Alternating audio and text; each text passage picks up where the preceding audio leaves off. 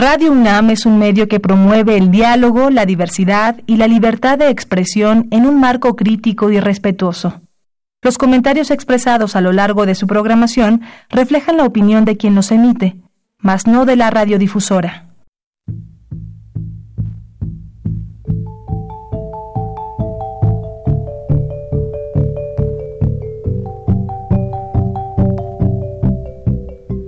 Radio Universidad Nacional y la Facultad de Economía presentan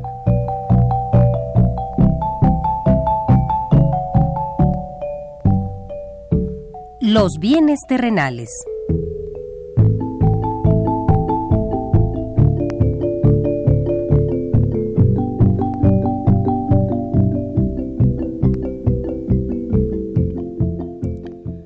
Bienvenidos a este espacio radiofónico de la Facultad de Economía de la UNAM.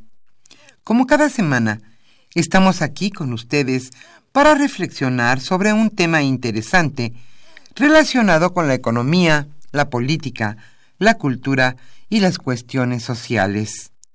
En nuestra mesa de análisis participan destacados especialistas, quienes nos acompañan hoy en este estudio y como siempre, le invitamos a participar en este programa a través de sus llamadas telefónicas.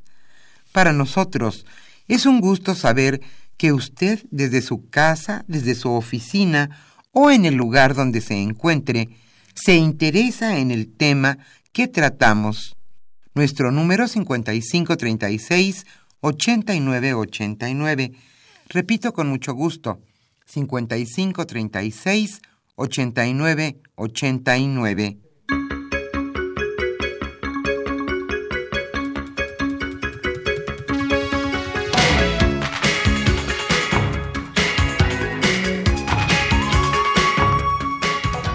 Es un placer estar con ustedes en este su programa Los bienes terrenales. Hoy, en esta emisión, hablaremos sobre un personaje destacado en el análisis económico de nuestro país recientemente fallecido. Hoy estaremos hablando de Jaime Ross y sus aportaciones al análisis económico. Carlos Javier Cabrera Adame charlará hoy con Juan, Juan Carlos Moreno Brid, con Martín Puchet Anyul y con José Casar. Juan Carlos Moreno Brid y Martín Puchet son catedráticos de nuestra facultad, la Facultad de Economía de la UNAM, y José Casar es investigador del Programa Universitario de Estudios del Desarrollo. Hoy haremos un reconocimiento y hablaremos sobre las aportaciones al análisis económico que hizo Jaime Ross a nuestro país, a nuestra economía, al análisis riguroso de la cuestión económica. Como siempre, le invitamos a participar en este programa a través de sus llamadas telefónicas. Nuestro número 5536 8989. Hoy estaremos obsequiando con mucho gusto la revista Investigación Económica.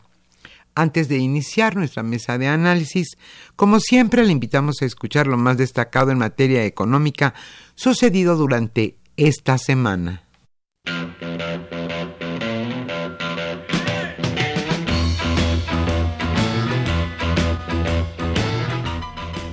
La economía durante la semana.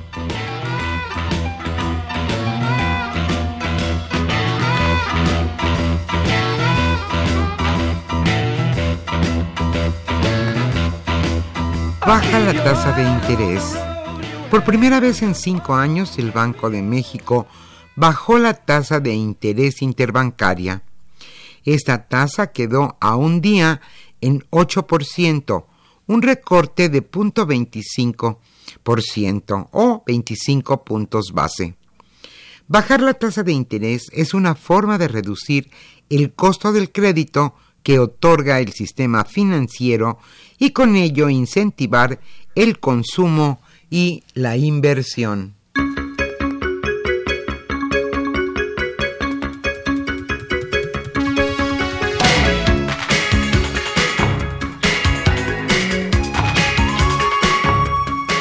La iniciativa privada solicita devolver confianza a los inversionistas. Si bien la reducción de la tasa de interés por parte del Banco de México es positiva, lo fundamental es regresar la confianza a los inversionistas. Esto lo señaló la Confederación Patronal de la República Mexicana.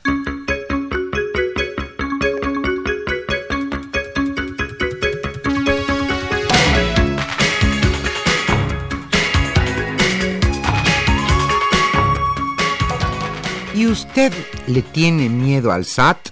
Esto es el sistema de el sistema... Perdón, perdón, perdón. ¿Usted le tiene miedo al SAT?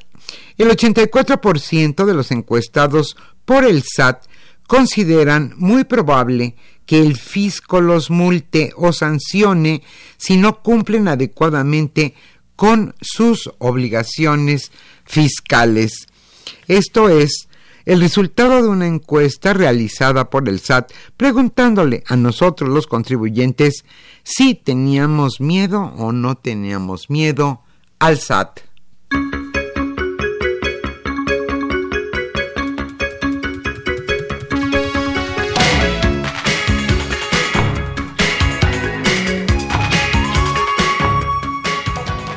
Recomienda la Conducef revisar los saldos de sus cuentas. La Comisión Nacional para la Protección y Defensa de los Usuarios de Servicios Financieros, Conducef, recordó que el pasado sábado 10 de agosto ocurrió una terrible falla en promoción y operación PROSA, que es uno de los procesadores de transacciones electrónicas, también conocido como Cámara de Compensación de Pagos con Tarjeta. Pues después de esta terrible falla, como decíamos, que ocurrió el sábado pasado, la Conducef recomienda a todos los usuarios de la banca que detenidamente revisen sus saldos y sus movimientos.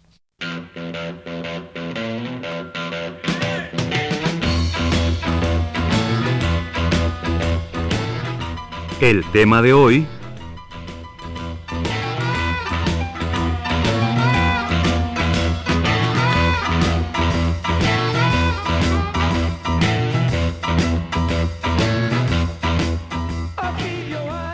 Como señalamos al inicio de este programa, hoy hablaremos sobre Jaime Ross, sus aportaciones al análisis económico. Hoy Carlos Javier Cabrera Adame charlará con Juan Carlos Moreno Brid y Martín Puchet Anyul. Ellos son catedráticos de nuestra facultad, la Facultad de Economía de la UNAM, y está también con nosotros José Casar. Él es investigador del Programa Universitario de Estudios del Desarrollo. Hoy, pues, nuestra mesa de análisis se centrará en las aportaciones que Jaime Ross, destacado economista recientemente fallecido, nos dio al análisis de la economía en nuestro país. Como siempre, le invitamos a participar en este programa a través de sus llamadas telefónicas. Hoy estaremos obsequiando la revista Investigación Económica.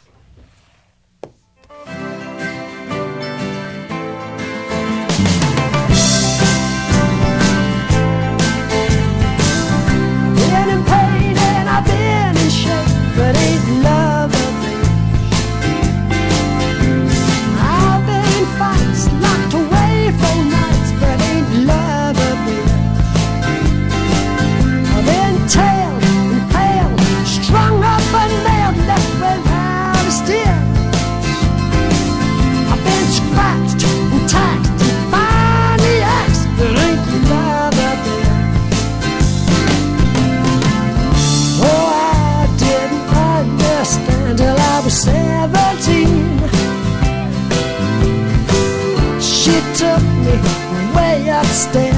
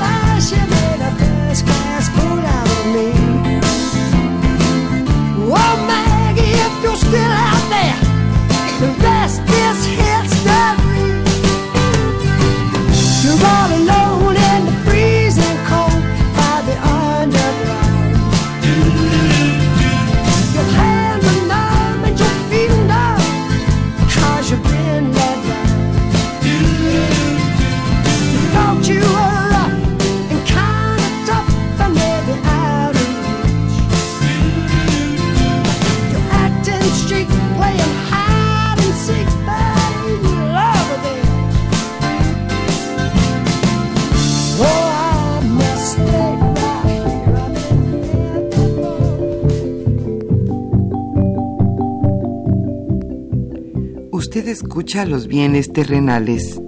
Nos interesa conocer su opinión. Le invitamos a comunicarse a este programa al teléfono 5536 89 89. Repetimos con mucho gusto 5536 89 89.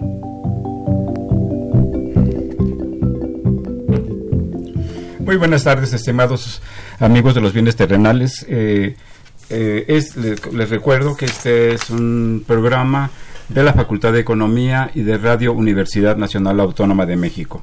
Hoy, como ya se mencionó en el segmento introductorio a este programa, pues eh, vamos a hacer una remembranza, vamos a destacar las aportaciones teóricas al análisis económico de la teoría del crecimiento, de los obstáculos al crecimiento también, de los retos que tiene nuestro país, que fueron abordados, analizados y en muchos casos, eh, en muchos casos se presentaron propuestas por parte de Jaime Ross, eh, que eh, vamos a plantear, vamos a subrayar, a resaltar y que pueden ser de gran utilidad eh, tanto en el análisis económico como en la instrumentación de políticas públicas.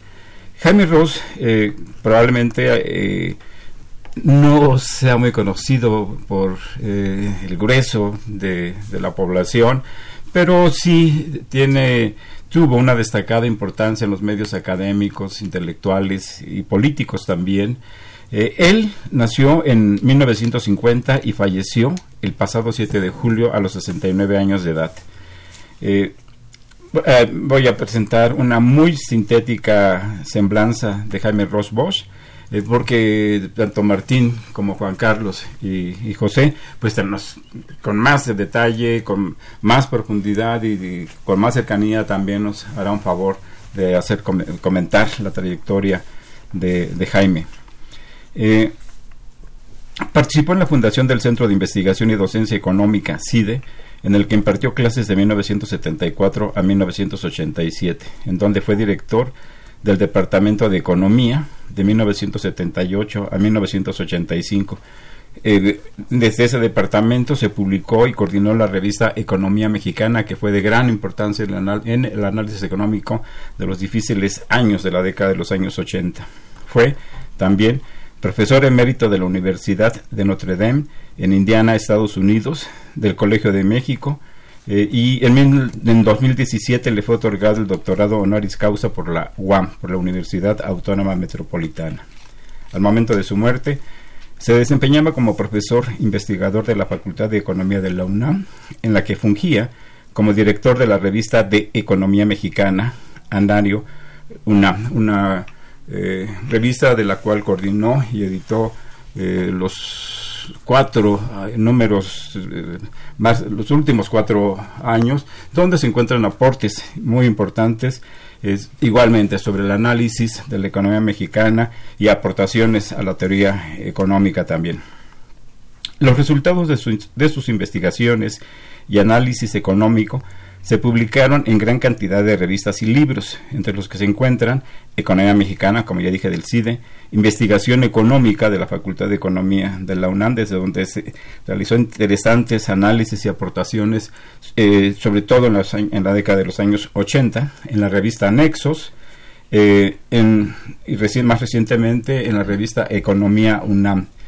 Entre sus libros, eh, se encuentran cómo salir de la trampa del bajo crecimiento y alta desigualdad, que para desgracia nuestra fue el último que, se publicó, el labor que escribió y que, y que se publicó, algunas tesis equivocadas sobre el estancamiento económico de México, desarrollo y crecimiento de la economía mexicana, una perspectiva histórica, elaborado con Juan Carlos Moreno Brid, que está aquí hoy presente con nosotros, que nos acompaña el día de hoy, eh, repensando la teoría del desarrollo, el crecimiento y las instituciones, teoría del desarrollo y la economía del crecimiento.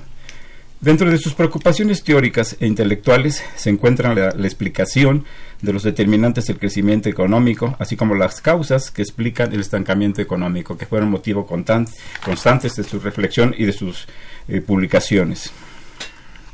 Eh, publicó también numerosos artículos en diversas eh, revistas, entre ellos ¿Por qué no crecemos? junto con José Casar, que también nos acompaña el día de hoy, que fue un artículo publicado en, la revista Nexos en 2004, y que fue referencia para discutir los temas del estancamiento y del, y del crecimiento en nuestro país.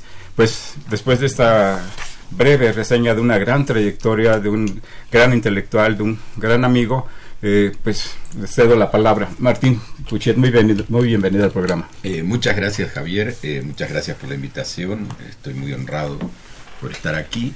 y voy a, hacer una, voy a hacer una anécdota. Yo lo conocí a Jaime siendo estudiante del Centro de Investigación y Docencia Económicas. Él fue mi profesor en el tercer semestre en el año 79. Pero antes de esto, había otros, otros cursos antes de los que él daba, él nos, eh, nos dio una clase sobre teoría de la inflación y en el primer semestre de la maestría se impartía un curso sobre la determinación de precios.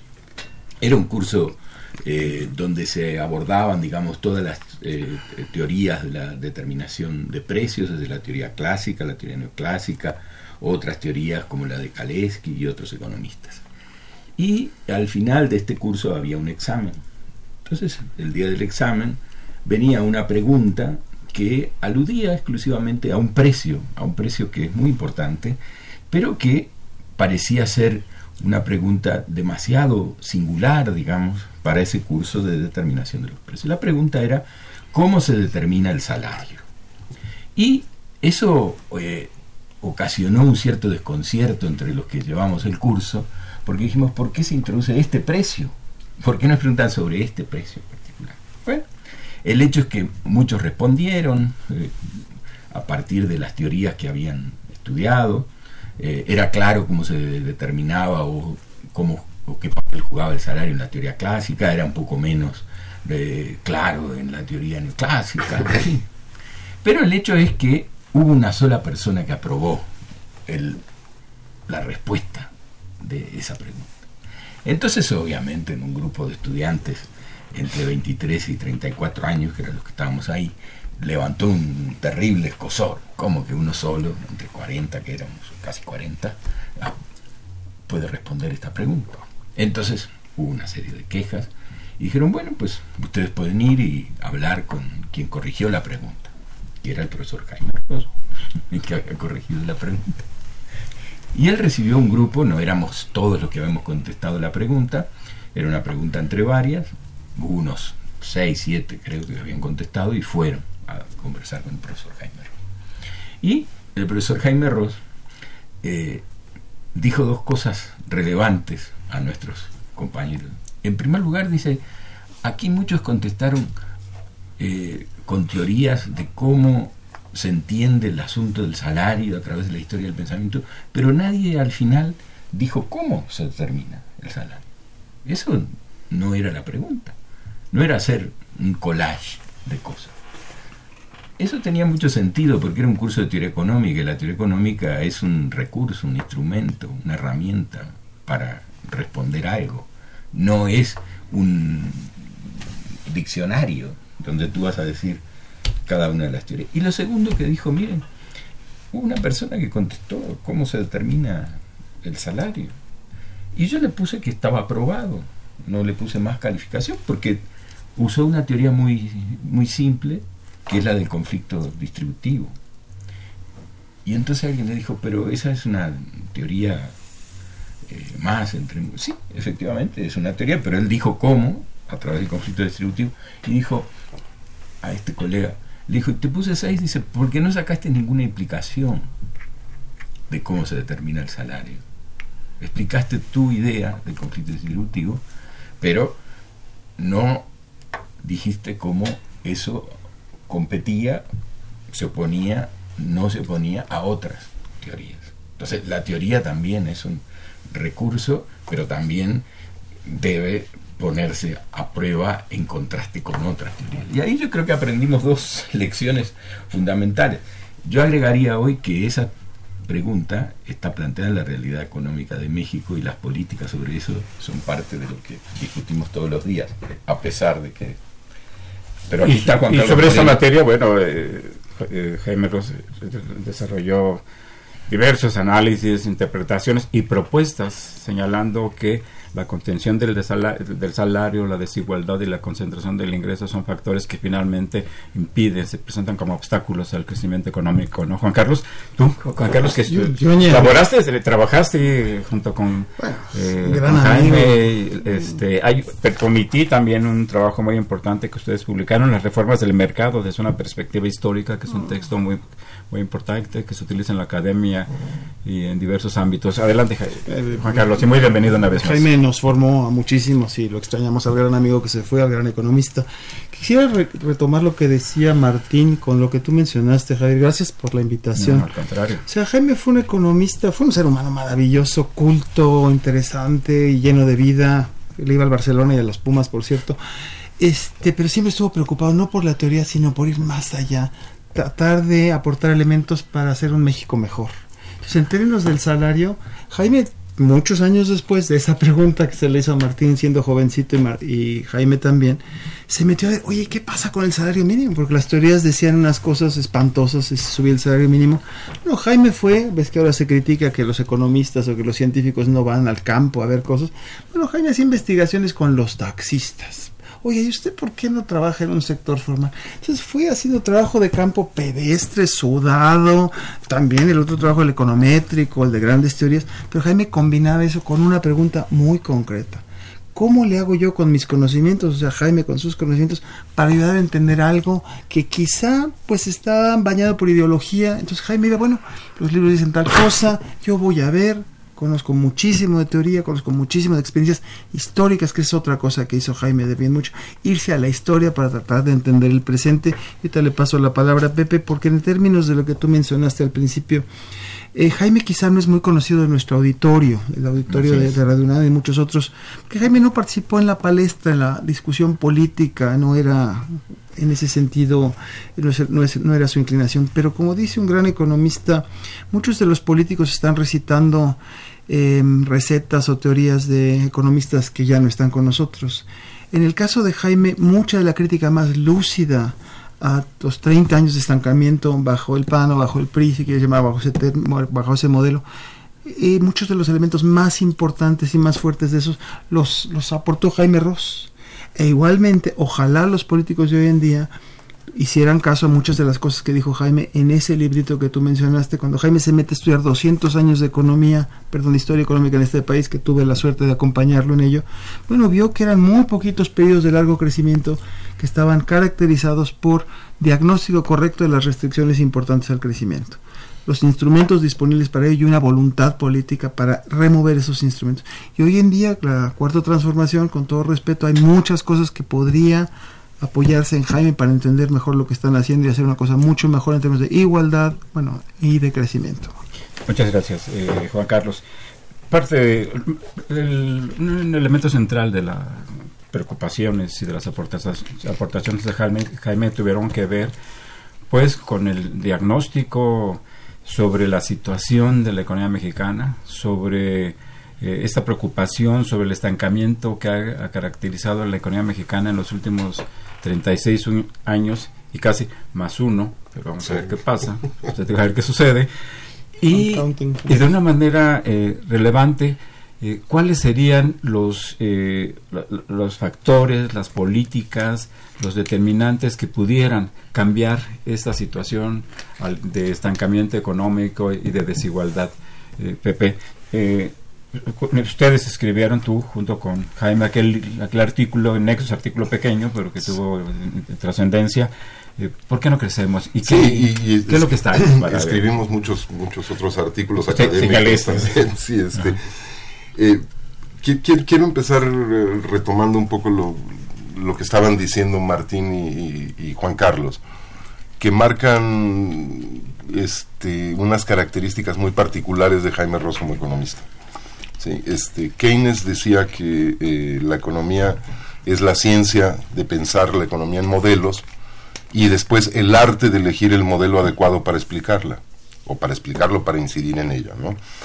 Este, yo creo que Jaime, este, por una parte, eh, era un maestro de la ciencia, de la ciencia económica, conocía prácticamente, era realmente de un conocimiento enciclopédico en materia económica, su libro, este último que, que, mencionaste de, de repensando el crecimiento y la teoría económica y la teoría del, la teoría del crecimiento y la economía del desarrollo este es un compendio impresionante de, de conocimiento de modelos de todas las corrientes ¿no? entonces él tenía ese conocimiento y además creo que era un, gran artista a la hora de elegir el modelo adecuado para los para, para los problemas que estaba que estaba analizando entonces en su libro de, de en el libro pequeño este sobre sobre México de cómo salir de la trampa del, del, estancamiento. y de bajo crecimiento y alto y alta desigualdad ahí este echando mano precisamente de modelos de varias tradiciones de la tradición clásica de la teoría del desarrollo, incluso de algunos elementos eh, de la teoría neoclásica en la parte en la parte monetaria, plantea cuáles son los obstáculos al crecimiento que ha enfrentado México en, el último tiempo y plantea que hay una hay una hay una trampa fiscal, digamos, ¿no? O sea, el, el crecimiento a final de cuentas no se dispara porque no hay suficiente inversión. Y el elemento más claro que ha hecho caer la inversión es la inversión pública, que se ha ido cortando por, se ha ido recortando la inversión pública en los últimos 30 años por la necesidad de bajar el déficit fiscal y equilibrar el, y equilibrar el presupuesto. Pero entonces nos, nos dice Jaime, es que esa forma de equilibrar el presupuesto, en lo que se ha traducido, es en que cada vez hay menos inversión en particular en el sur y en el sureste del país. Cuando no hay inversión, no hay mercado para, para, para los productos que se pudieran hacer y que pudieran desarrollar esa zona del país y hacer crecer al conjunto del país. Y entonces el tema es cómo hacemos para, sin romper el equilibrio fiscal, eh, aumentar los ingresos del sector público de suerte que pueda colaborar en el esfuerzo de acumulación de capital. Y cómo hacemos, la única salida posible ahí es una reforma fiscal. ¿Y qué tipo de reforma fiscal?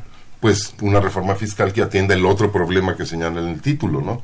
Que es que la economía mexicana no solo no crece, sino que genera un alto grado de desigualdad. Entonces, si vamos a usar una reforma fiscal para que la economía crezca, esa reforma fiscal, aparte del efecto sobre el crecimiento que ayuda a, a reducir la desigualdad, tiene que reducir directamente la desigualdad. Es una reforma eh, fiscal que tiene que ser una reforma eh, progresiva, ¿no? Grabar más a las personas que tienen más altos niveles de ingreso. Y todo esto, pero planteado de una manera analíticamente que Martín no me va a dejar mentir, que sabe más de matemáticas, lo mismo que Juan Carlos, de una manera, ¿no? Una, una forma de plantear los dilemas de la economía y los, los trade-offs que decimos los economistas, este, particularmente elegante en términos formales. Martín. No, déjame nada más agregar una cosa que también remito a una a la, historia, digamos, ¿no? Eh, de, la trayectoria, de la historia de la trayectoria de Jaime y de, los esfuerzos, digamos, por comprender la economía mexicana.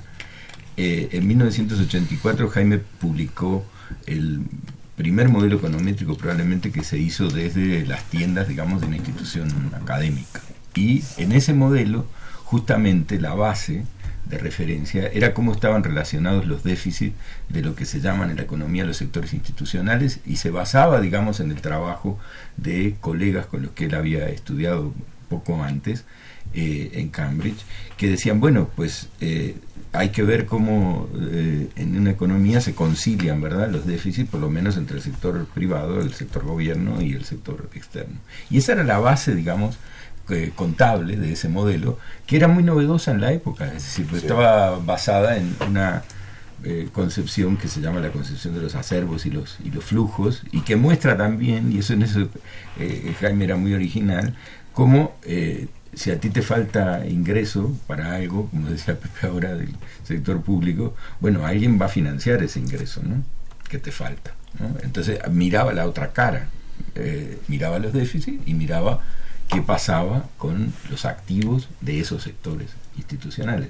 Y de ahí eh, construyó, digamos, una explicación que fue muy, muy poderosa en la época, en el marco de otra cantidad de, modelos que, existían, Y el de Jaime era muy destacado y muy solvente porque tomaba estas características de cuáles eran los que estaban en equilibrio, por decir de alguna manera, y los que estaban en desequilibrio y qué había que hacer. Y ya ahí había una idea, claro, era otra economía la de 1984 que la de hoy, pero ya había ahí la idea de que había unas restricciones, como decía Juan Carlos, unos obstáculos al crecimiento muy fuertes por el lado eh, del financiamiento de algunas cosas en un país, digamos, donde el financiamiento principal había venido de la cuenta petrolera del gobierno, digamos, de la subcuenta petrolera del gobierno, pero en el 84, cuando se publicó el modelo, eso había colapsado. Y entonces había que pensar en otra forma de equiparar eso, ¿no? Y él ya desde ahí yo creo tenía la perspectiva de la reforma fiscal. Eh, Juan Carlos, eh, en, pues eh, hemos hecho referencia a varios artículos, a, varias reflexiones. Ahora Martín hacía referencia al modelo de aquellos años.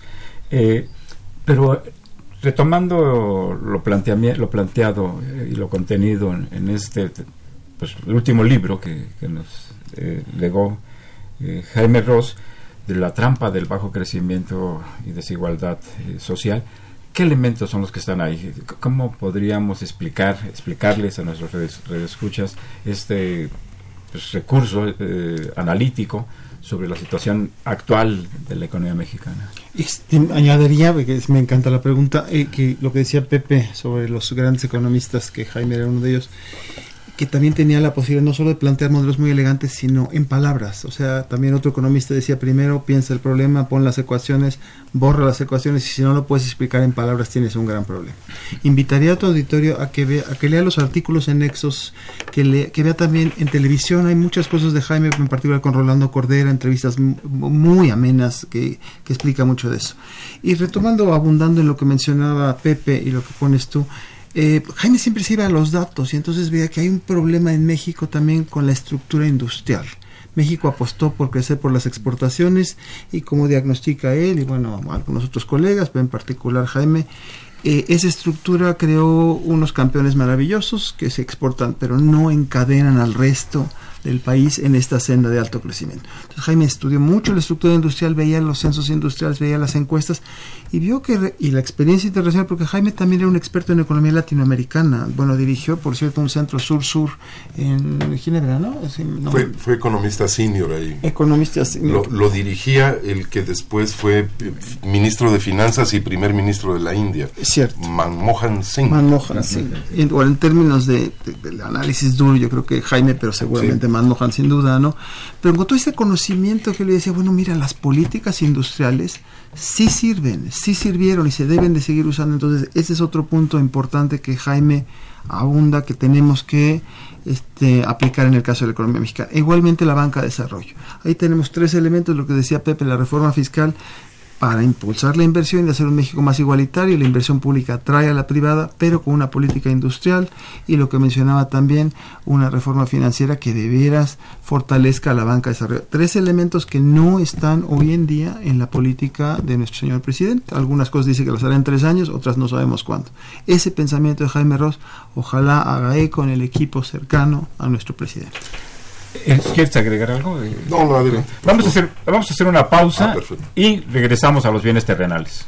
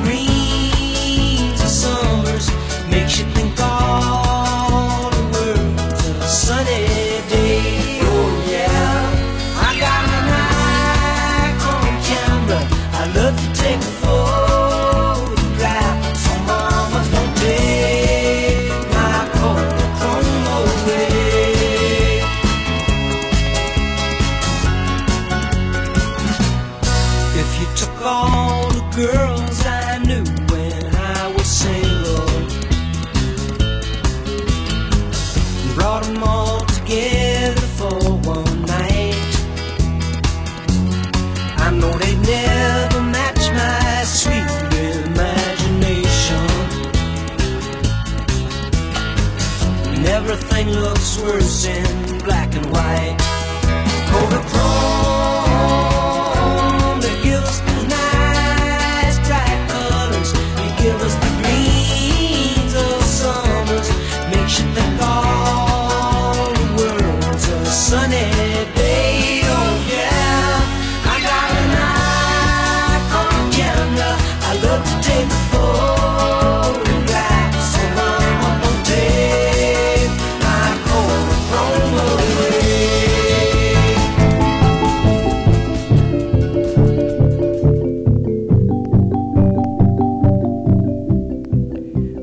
Escucha los bienes terrenales.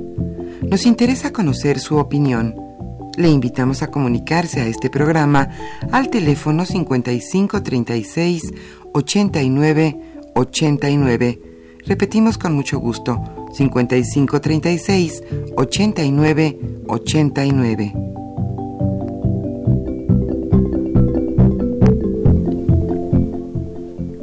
Nos encontramos en esta mesa de análisis de los bienes terrenales.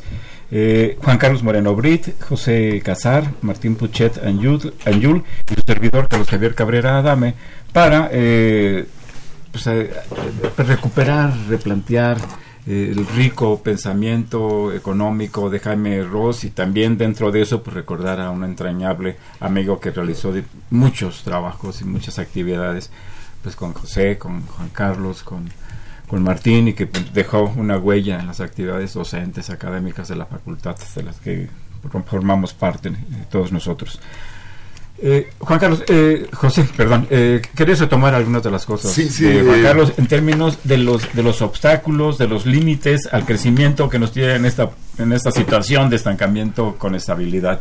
Pudiera alguien decir. Sí, Juan Carlos puso, cerró su última intervención señalando que ojalá y, y- y el, el gobierno actual eh, tomara algunas de las eh, de las ideas y propuestas que hizo Jaime Ross a lo largo de a lo largo de su obra para cambiar el, el esquema de la política económica en México.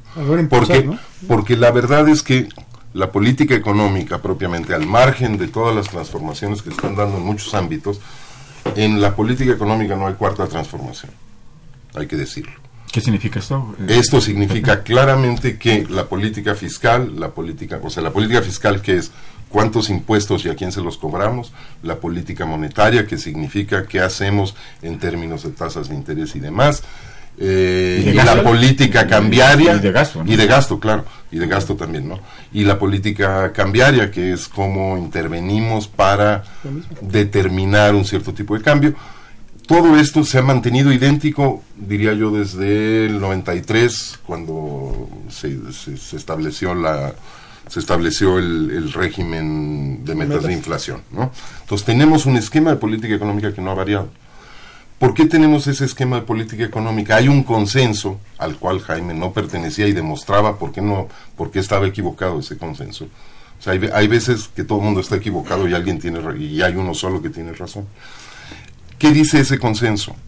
Que una vez que logramos que no haya desequilibrios en la economía y que no haya inflación y que no haya un, déficit en la balanza de pagos, la macroeconomía, que son estas políticas fiscal, monetaria, etcétera, cambiaria, ya no tiene nada que hacer, ya cumplió su ya cumplió su, su cometido. Y eso se logró ya hace muchos años. Eh, llevamos muchos años con muy baja inflación, con, con un mercado cambiario razonablemente estable, sin presiones en la balanza de pagos, etcétera. y casi y con que entonces- y, y en- y con balance y incluso con superávit, Superávit, en, en- ¿no? en ocasiones, ¿no? Y entonces, ¿qué dicen los econom- el consenso de los economistas? Como la macroeconomía ya está estable, entonces lo que tenemos que hacer es reformar la microeconomía, las famosas reformas estructurales. Tenemos que reformar la forma de funcionar básica de la economía. Y de ahí sale la idea de la reforma laboral, la reforma educativa, eh, La reforma financiera, la reforma de competencia, bla, bla, bla, que harían funcionar mejor a los mercados. La- yo creo que la gran aportación de Jaime es demostrar que esas reformas pueden ser muy útiles en sí mismas. O sea, es- está muy bien que tengamos Estado de Derecho, pero eso no va a hacer crecer la economía mexicana. Porque el problema de la economía mexicana está no en la microeconomía, sino en esa macroeconomía que ha generado equilibrio, pero que es un equilibrio que involucra una muy baja tasa de crecimiento de la economía y del empleo.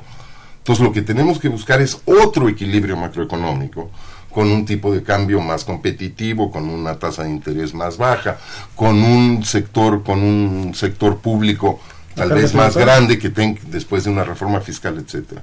Sí, entonces yo creo que esa es, esa es la gran aportación al debate.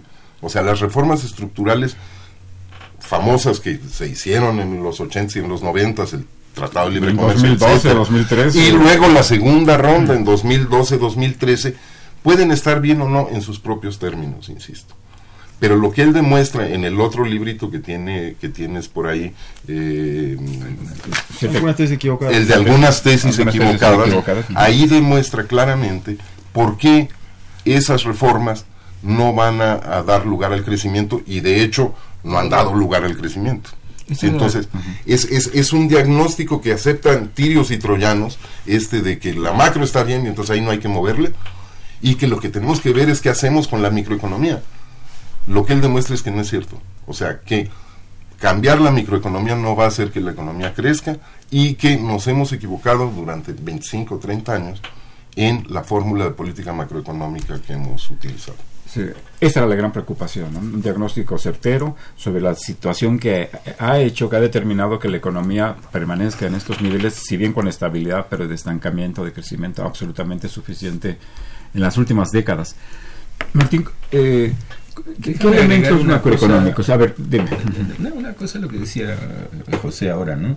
Eh, que también el- el- Jaime hizo ese gran trabajo sobre los mercados, digamos, sobre cada uno de los mercados, en particular en el último número, en el penúltimo, ¿no? de, de economía de la revista Economía Mexicana, Nari UNAM, sobre el mercado laboral. Y entonces ahí yo creo que él mostró que esos mercados, digamos, que tienen fallas, que tienen eh, trabas, que tienen, eh, tienen también una lógica de, de funcionamiento que hacen que tú tengas que hacer otras políticas eh, de carácter laboral, industrial, que reconozcan el funcionamiento de esos mercados estudiado específicamente. Entonces, no solamente se trata de hacer unas reformas generales, por ejemplo, que tú dices, bueno, vamos a hacer una gran reforma de competencia, que puede resolver muchos, muchas fallas del mercado, pero hay cuestiones estructurales de cómo funcionan esos mercados que esas reformas generales no van a resolver, porque son mercados de muy diferente tipo. Y una de las grandes eh, eh, contribuciones, me parece a mí, que todavía sigue dando frutos, es el libro de la Organización Industrial de México, que clasificaba el conjunto de los mercados según su estructura y su desempeño. Y eso hoy sigue siendo una necesidad, en particular, por ejemplo, en el mercado laboral. Tú has trabajado, Juan Carlos, en eso.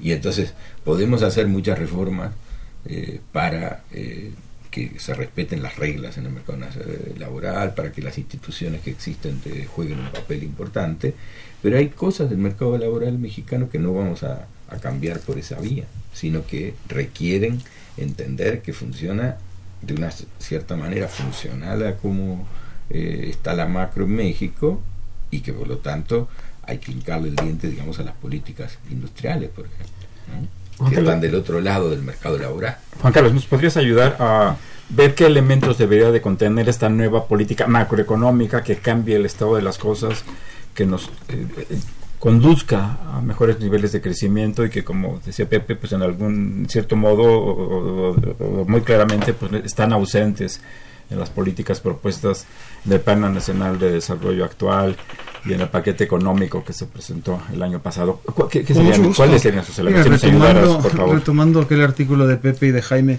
que, que decían que por qué no crecer y, pues, y por qué vamos a crecer si las políticas son pésimas y son las Son mismas las en mismas, ese ¿no? sentido.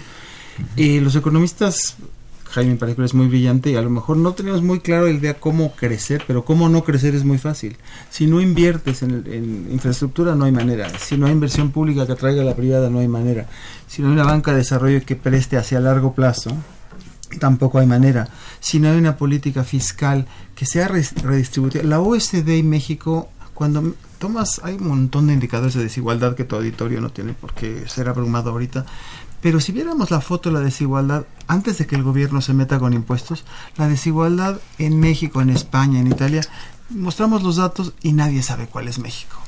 Pero eso es antes de impuestos. Pero cuando pones impuestos, los impuestos que se ponen allá y los que se ponen acá, allá se nota que el Estado sí está y la sociedad, por tanto, está involucrada en tener países más igualitarios. Entonces, todo eso es lo que apunta Jaime que hay que hacer. Y eso es lo que no estamos viendo ahorita, porque, como apuntaba Jaime también y mis queridos colegas acá, esta historia, de, como dice Pepe, el Estado de Derecho. No estamos en contra de la lucha contra la corrupción, por favor, pero eso no es todo. O sea, que la gente no se lo robe es un problema que bueno que hay que hacer. Pero ¿en qué estamos gastando?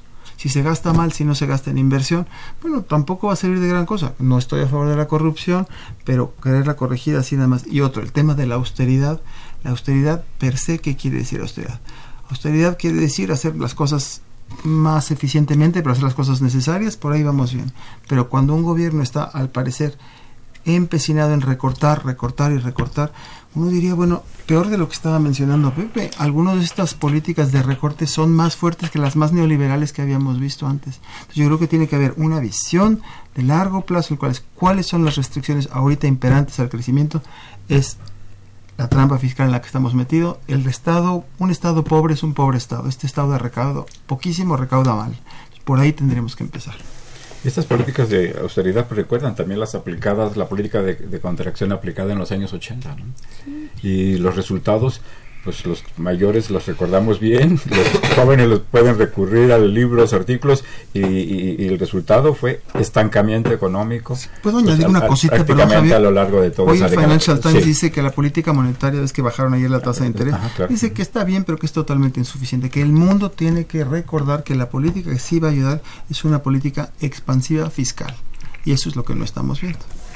Este es un, primer paso, digamos, en una pos- probable, posible corrección de la política monetaria, ¿no, eh, José? Sí, yo, yo creo que, a ver, la- ¿qué diferenciaba a Jaime, del, a Jaime Ross, que conocimos también, de, de la enorme mayoría de los economistas? Era su alergia a las doctrinas.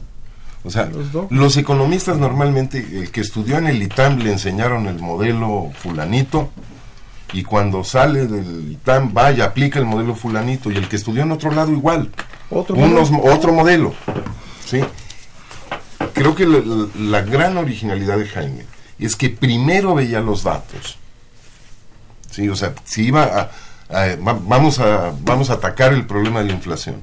Y entonces se ponía a revisar cómo se formaban los precios en cada sector, qué pasaba, o sea, se ponía a ver los datos. Y después, como conocía todas las, bueno, prácticamente todas las teorías, elegía para esos datos cuáles eran las cuáles cuáles eran las teorías y los modelos que servían y entonces usaba las recetas de política de ese modelo para ese problema.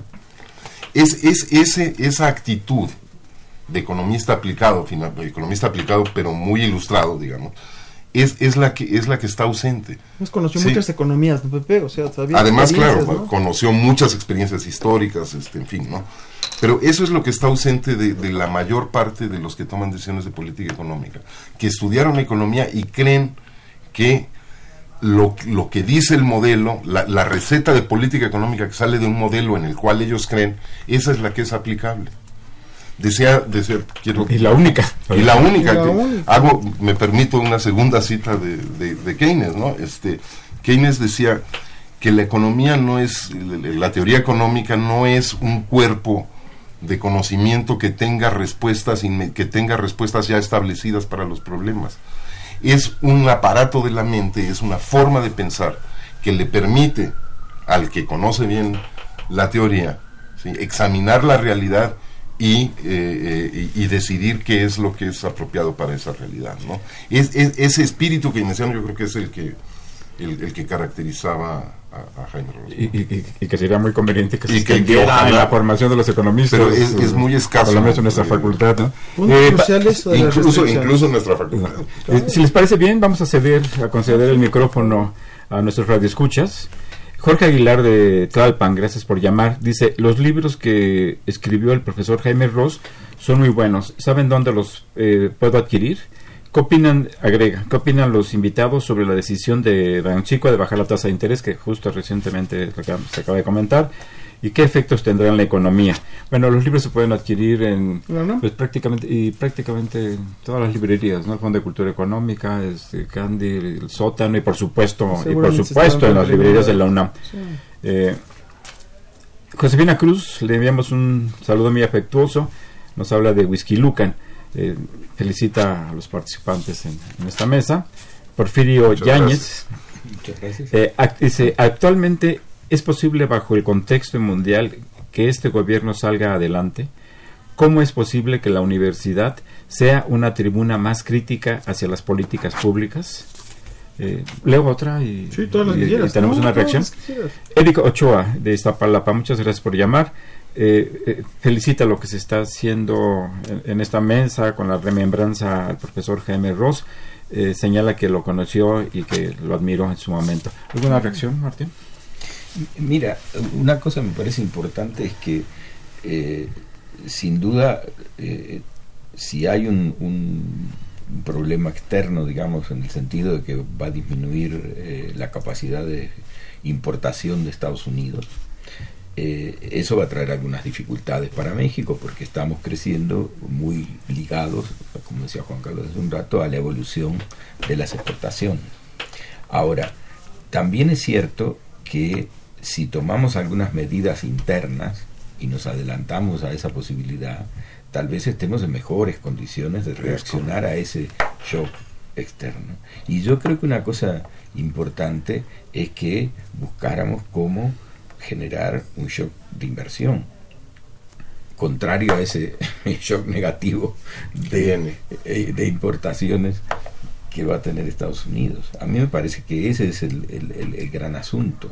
Si nosotros seguimos reptando, pues ese shock nos va a llegar eh, de manera muy dura. Si nosotros salimos, como decía Juan Carlos, a invertir en infraestructura, a invertir en ciertos proyectos de largo plazo, bueno, pues vamos a tener más capacidad de aguantar. El nivel de inversión general de la economía pues, ha tenido una variación pequeña, muy pequeña en los últimos, 30 no en este año, en los 36 últimos años. 30 años. Eh, y bueno, esta tendencia se está agudizando, se está volviendo negativa en los últimos, eh, en los últimos eh, meses, lo cual pues, es buen presagio. Sin embargo, ha habido varias reuniones del presidente con organismos empresariales, con la CCCE, CCE, con la Coparmex. Eh, antier se firmó, 10. perdón, Con los 10 con los 10 empresarios. más Del eh. ¿Qué, qué más dinero tienen, no? Ostentosos del país.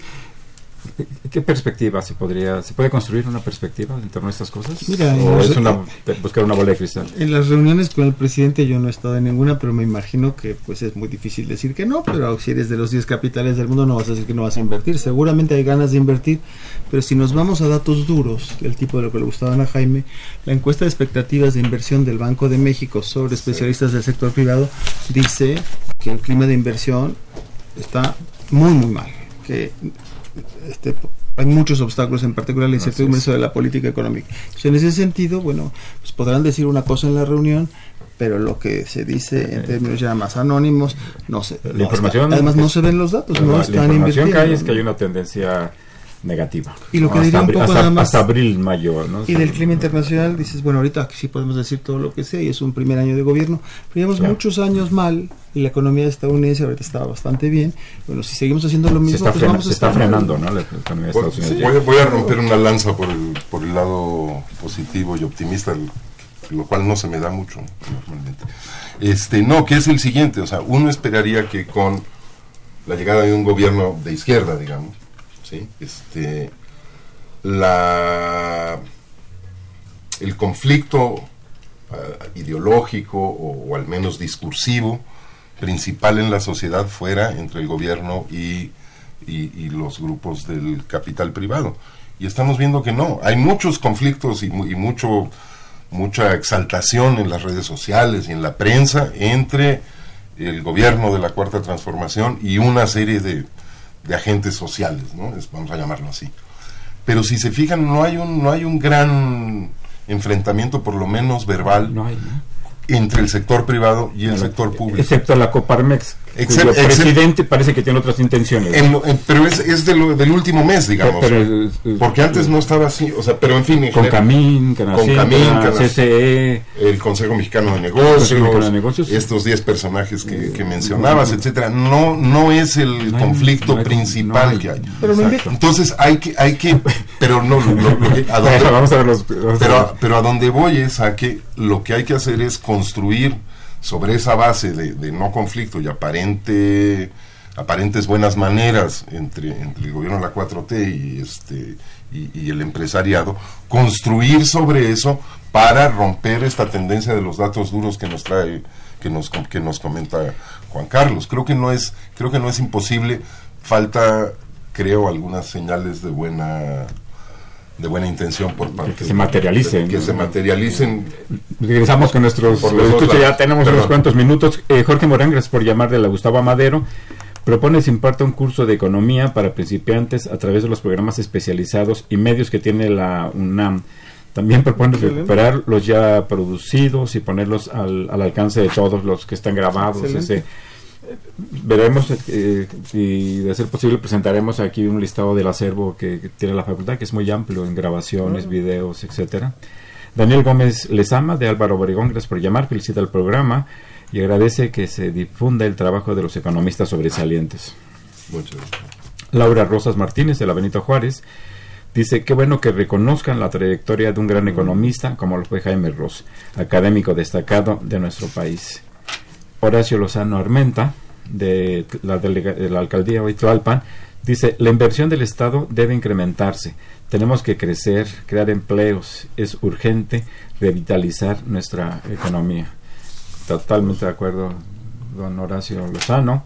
Augusto Montoya, Montoya Luna de Naucalpan, eh, señala, es excelente que hagan reconocimientos públicos a los grandes académicos que han aportado eh, conocimiento al análisis económico. Saluda y felicita a los invitados a esta mesa. ¿Alguna reacción? Nos quedan unos cuantos minutos. Yo agregaría lo que dice Pepe y, y Martín, de que sí hay eh, los elementos suficientes para lanzar un acuerdo por la inversión y la igualdad.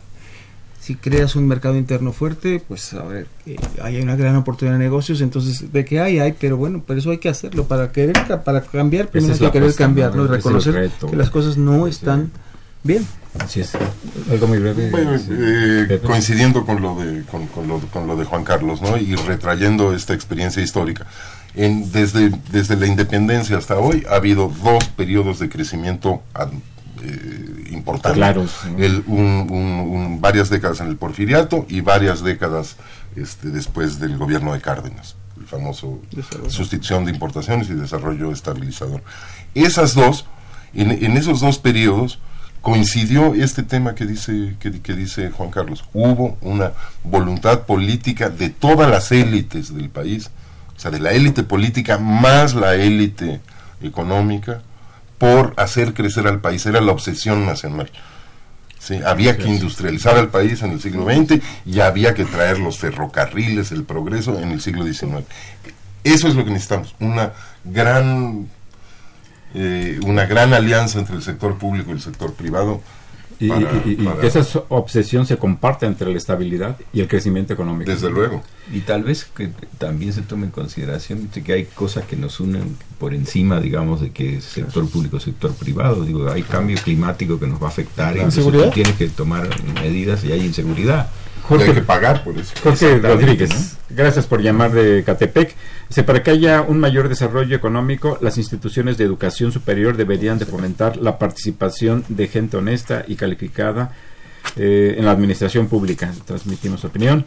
Eric Ochoa de Iztapalapa, gracias por llamar. Dice, propone hacerle llegar a AMLO el libro de Jaime Ross, cómo salir de la trampa del lento crecimiento. Pues no sería mala. Ya- ya probablemente ya lo tiene Arturo sus asesores. ¿no? Ya Ya lo tiene Arturo Herrera, excelente. Sí, lo Eh, tuiteó. Lo tuiteó. Humberto, Humberto, perdón, de Tacamac, Tecamac, perdón, este plantea es necesario tener una política industrial en la que los empresarios inviertan su capital en, en- en política, política industrial en la cual los empresarios inviertan su capital y los extranjeros atra- y traer capital extranjeros extranjero que se pueda para que se pueda generar un, cir- un círculo vi- virtuoso en el que haya empleo y mayor recaudación. Eh, licenciado Avilés, transmitimos sus opiniones. Eh, dice, la austeridad eh, planteada por el gobierno es parte de un, fi- de un fin de, de, te- de detectar la corrupción en las dependencias de gobierno para después eh, ejercer gasto de manera más eh, eficiente. Transmitimos su opinión. Eh, se nos ha agotado el tiempo. Muchas gracias por estar eh, aquí. Eh, el doctor Juan Carlos Moreno ti. bienvenido una vez más a este nuestro programa. Martín Puchet, el doctor Martín Puchet, también mucho gusto de que estés aquí a nuestro Muchas programa. Pepe, qué bueno que estás aquí. José Casar, Muchas gracias. eh, investigador del Programa Universitario de Estudios del Desarrollo. Les recuerdo que Los Bienes Terrenales es un programa de la Facultad de Economía y de Radio Universidad Nacional Autónoma de México. Muchas gracias por llamarnos, por escucharnos. Los esperamos aquí el próximo viernes. Buenas tardes. Gracias.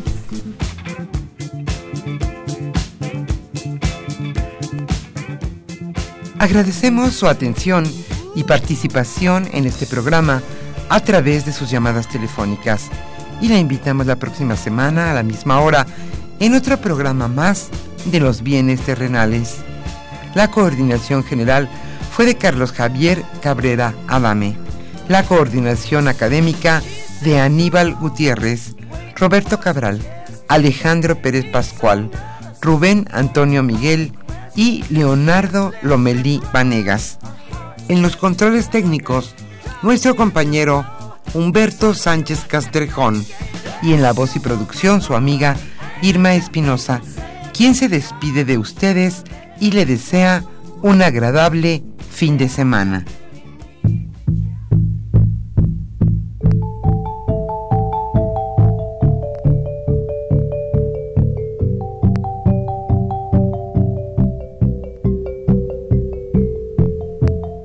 Radio Universidad Nacional y la Facultad de Economía presentaron Los bienes terrenales.